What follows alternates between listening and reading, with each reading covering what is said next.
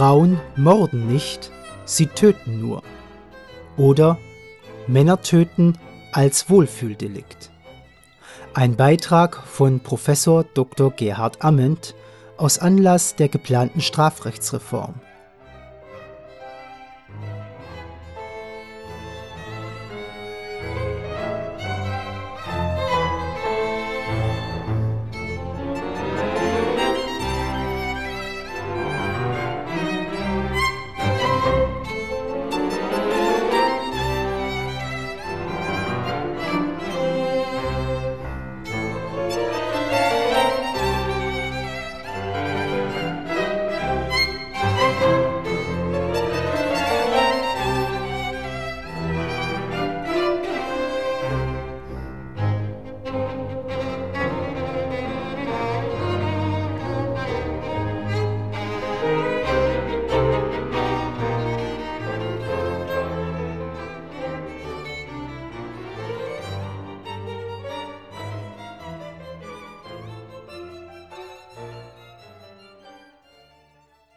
In den letzten 30 Jahren waren politische Kühnheiten unter deklarierten Feministen nicht unüblich. Sie meinten, dass unschuldige Männer ruhig einmal auch zu Unrecht wegen einer Falschbehauptung bestraft werden könnten, weil das als generalpräventive Botschaft an das gewalttätig deklarierte Männerkollektiv gesehen werden könne. Es wurde sogar gefordert, das Strafgesetz zugunsten von Frauen zu ändern, da es bislang ohne Rücksicht auf das Geschlecht angewendet wird. So würden Frauen und Männer, die aus niederen Motiven töten, wie etwa dem der Rache, gleichermaßen als Mörder verurteilt. Genau gegen diese Gleichheit vor dem Gesetz haben sich bereits in der Vergangenheit Feministen gestellt. Frauen, so das Argument, die Männer töten, hätten nämlich oft besondere Gründe, die aus ihrer eigenen psychischen Bedrohung herrührten. Diese sei beim Strafmaß und der Einordnung des Delikts zu bedenken. Die Berücksichtigung besonderer Tatumstände und das Recht auf Notwehr im Rahmen geltenden Rechts seien deshalb nicht ausreichend diese Forderung aus den 1990er Jahren stammte aus den USA, die den Vorreiter für ein frauenverstehendes Strafrecht für mordende Frauen gab. Das wurde von feministisch orientierten Frauen im deutschen Sprachraum, wie so vieles andere auch, aus den USA übernommen. Es entsprach dem damaligen Geist, Frauen vor den anstrengenden Anforderungen der uneingeschränkten Gleichheit vor dem Gesetz zu bewahren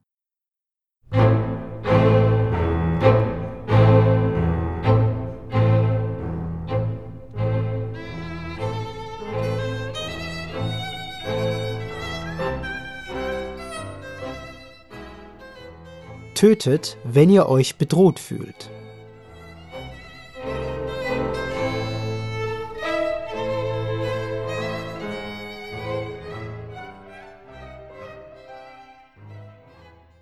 Psychologisch gesehen entsprach diese Politik jedoch der Infantilisierung der Frauen.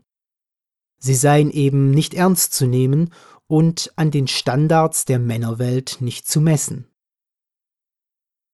Allerdings stand das im Widerspruch zu dem weit verbreiteten Klischee von der weiblichen Gewaltlosigkeit, als plötzlich gefordert wurde, dass sie nach eigenem Gutdünken auch zur tödlichen Gewalt gegen Partner greifen sollen, wann immer sie das für angebracht hielten.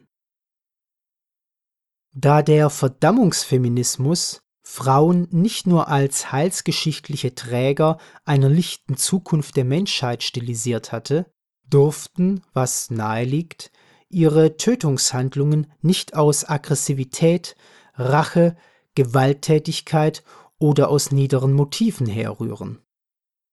Die Motive ihres Tötens durfte nur in den von Männern verursachten Zuständen der äußeren Welt liegen. Verschärft formuliert, auch mordende Frauen sollten noch Opfer sein, denen Nachsicht gebührt, weil sie dem großen weiblichen Opferkollektiv angehören.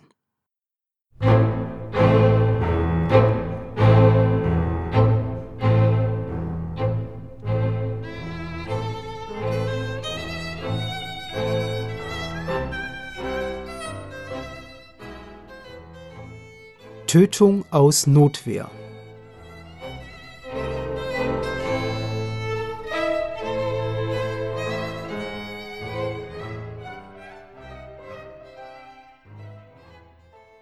Je mehr die vielgestaltigen Beziehungen von Männern und Frauen in das Klischee einer zweigeteilten Welt gezwängt wurden, nämlich gute und böse, desto mehr Spielraum bot sich für Feministen, mit außergewöhnlichen Forderungen an den Gesetzgeber heranzutreten. Solchen, die zu Anstand, Rechtsempfinden und letztlich Grundgesetz wie Menschenwürde in Widerspruch standen. Dabei ließen sich vereinzelt Männer beobachten, die von solchen Vorstößen der Frauen sichtlich begeistert waren, weil sie sich in Sphären vorwagten, in die sie bislang nicht vorgestoßen waren. Beispielhaft für diese eigentümliche Unterstützung ist ein Beitrag in der Zeitschrift Psychologie heute vom Juli 2004 unter dem Titel Ich liebe dich, ich töte dich.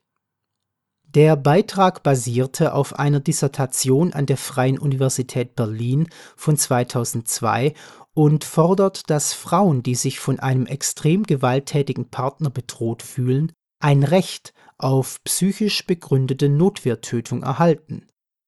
Denn das könne ihren Absturz in die Psychose verhindern. Obwohl geltendes Notwehrrecht die Tötung eines Angreifers nicht ausschließt, um das eigene Leben zu erhalten, soll zusätzlich die Tötung aus einem besonderen Gefühl der schweren psychischen Bedrohung ins Ermessen von Frauen gestellt werden. So heißt es recht suggestiv, Zitat, ist eine jahrelang misshandelte Frau, die ihren Partner tötet, eine Mörderin? Oder muss die Tat als Akt der Notwehr gewertet werden?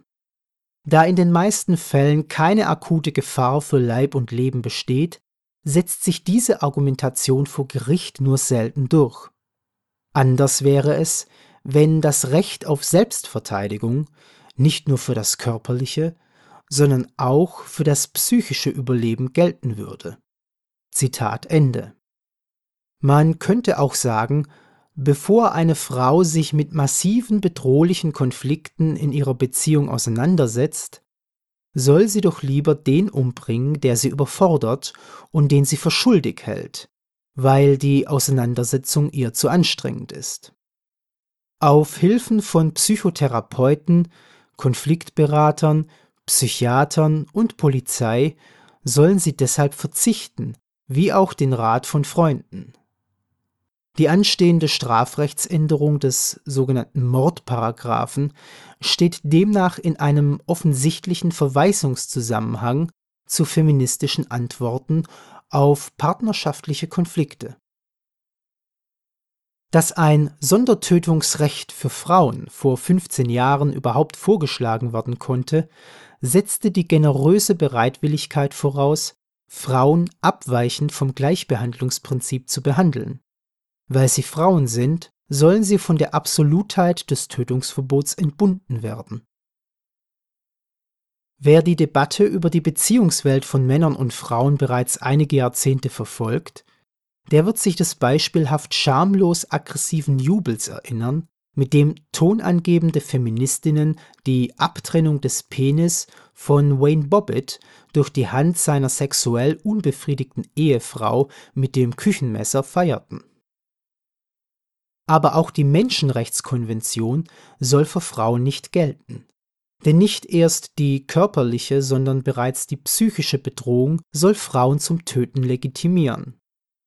Das unterstellt, dass professionelle Hilfen für Beziehungspartner in schweren psychischen Konflikten nicht ausreichen, um Frauen zu helfen. Offenbar versprach sich die Autorin damals davon, dass einige der von ihr interviewten Mörderinnen dadurch straffrei oder mit einer geringeren Strafe hätten davonkommen können.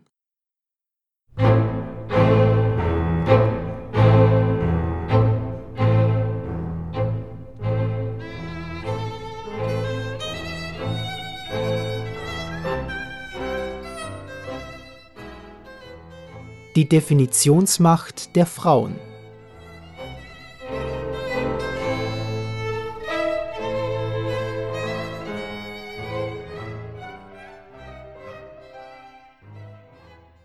Dass es überhaupt zu einer solchen Forderung kommen konnte, hat mehrere Gründe.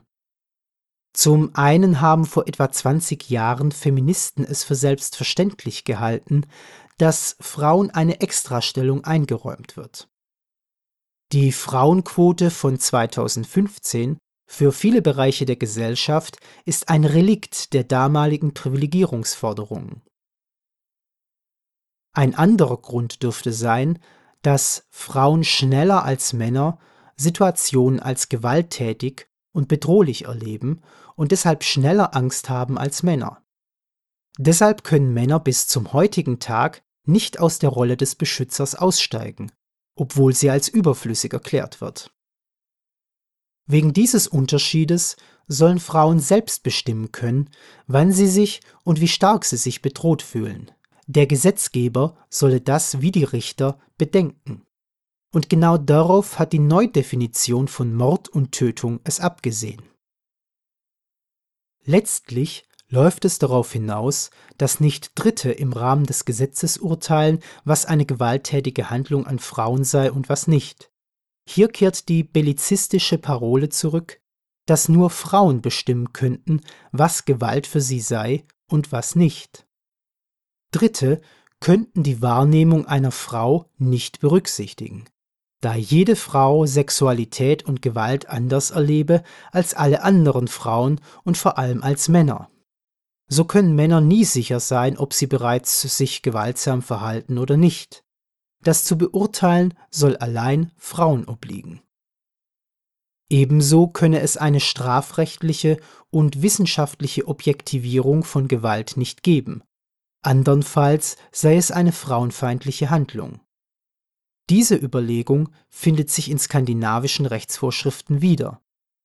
Sie ermöglicht es Frauen, einverständlichen Sexualverkehr rückwirkend als nicht einverständlich zu erklären und als Vergewaltigung verfolgen zu lassen, wie etwa im Fall von Julian Assange.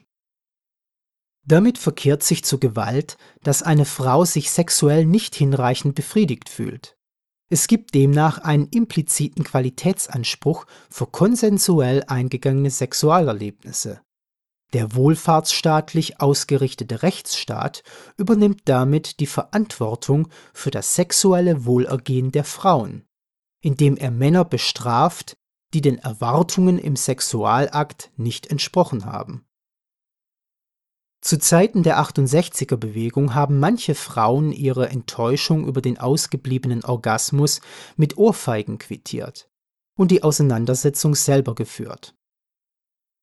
Heute übernimmt das Strafrecht die Ahndung enttäuschender Männer, wodurch Frauen die Subjekthaftigkeit aberkannt wird und sie wie Kinder behandelt werden.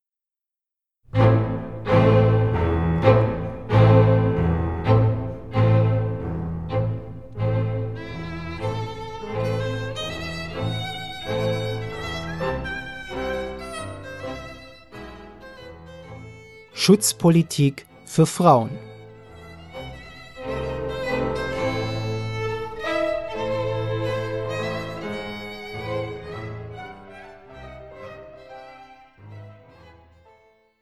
Die Forderung nach einem weiblichen Tötungsrecht, das kein Mord sein soll, entspringt, wie gesagt, einer weitreichenden Schutzpolitik für Frauen und Mädchen.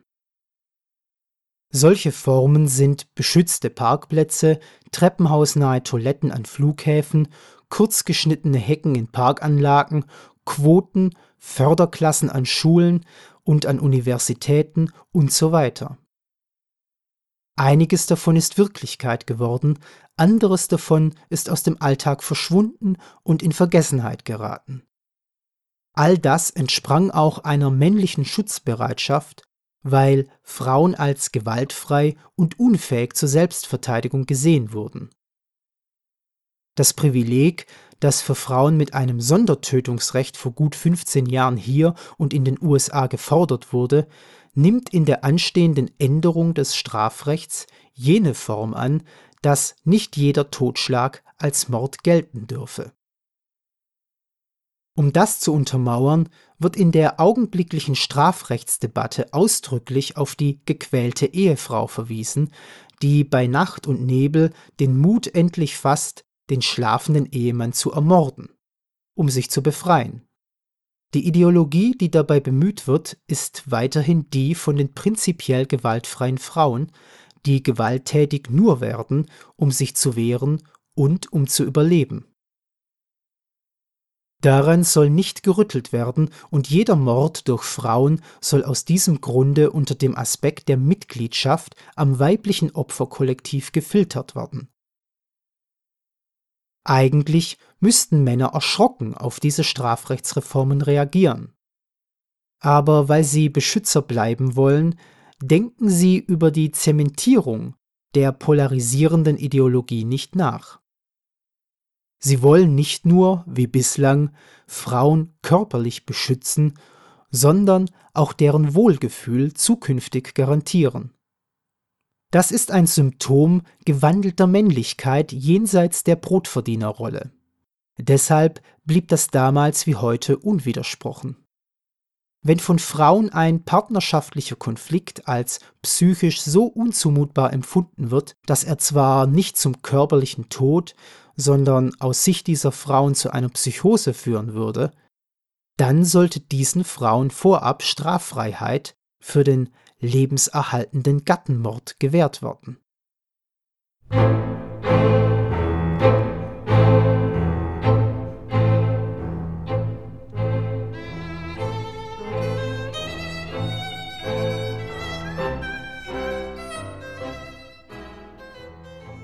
Der Opferstatus ist weiblich.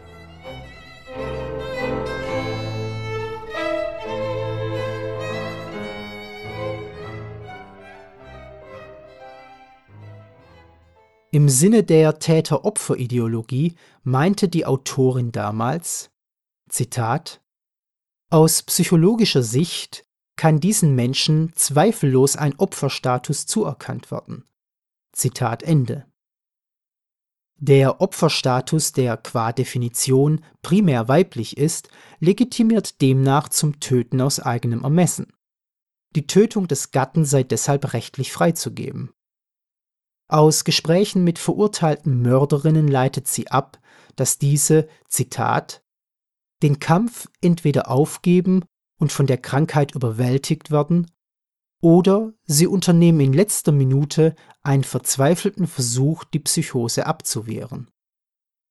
Der Gewaltakt dient der Abfuhr überwältigender Aggressionen, das heißt, die Tötung wird hier als Schutz vor der Gefahr einer psychischen Auflösung verübt. Zitat Ende. Ermordung des Mannes als Rettung der eigenen Haut.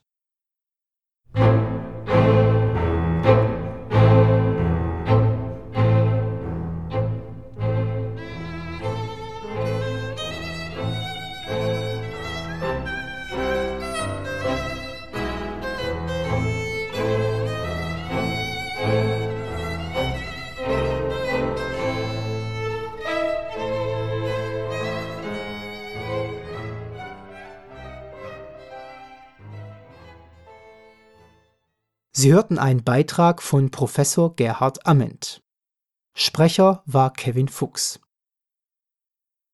Dieser Beitrag ist ein leicht veränderter Auszug aus Gerhard Ammens Buch Von Höllenhunden und Himmelswesen Plädoyer für eine neue Geschlechterdebatte, erschienen im Ikaru Verlag 2013.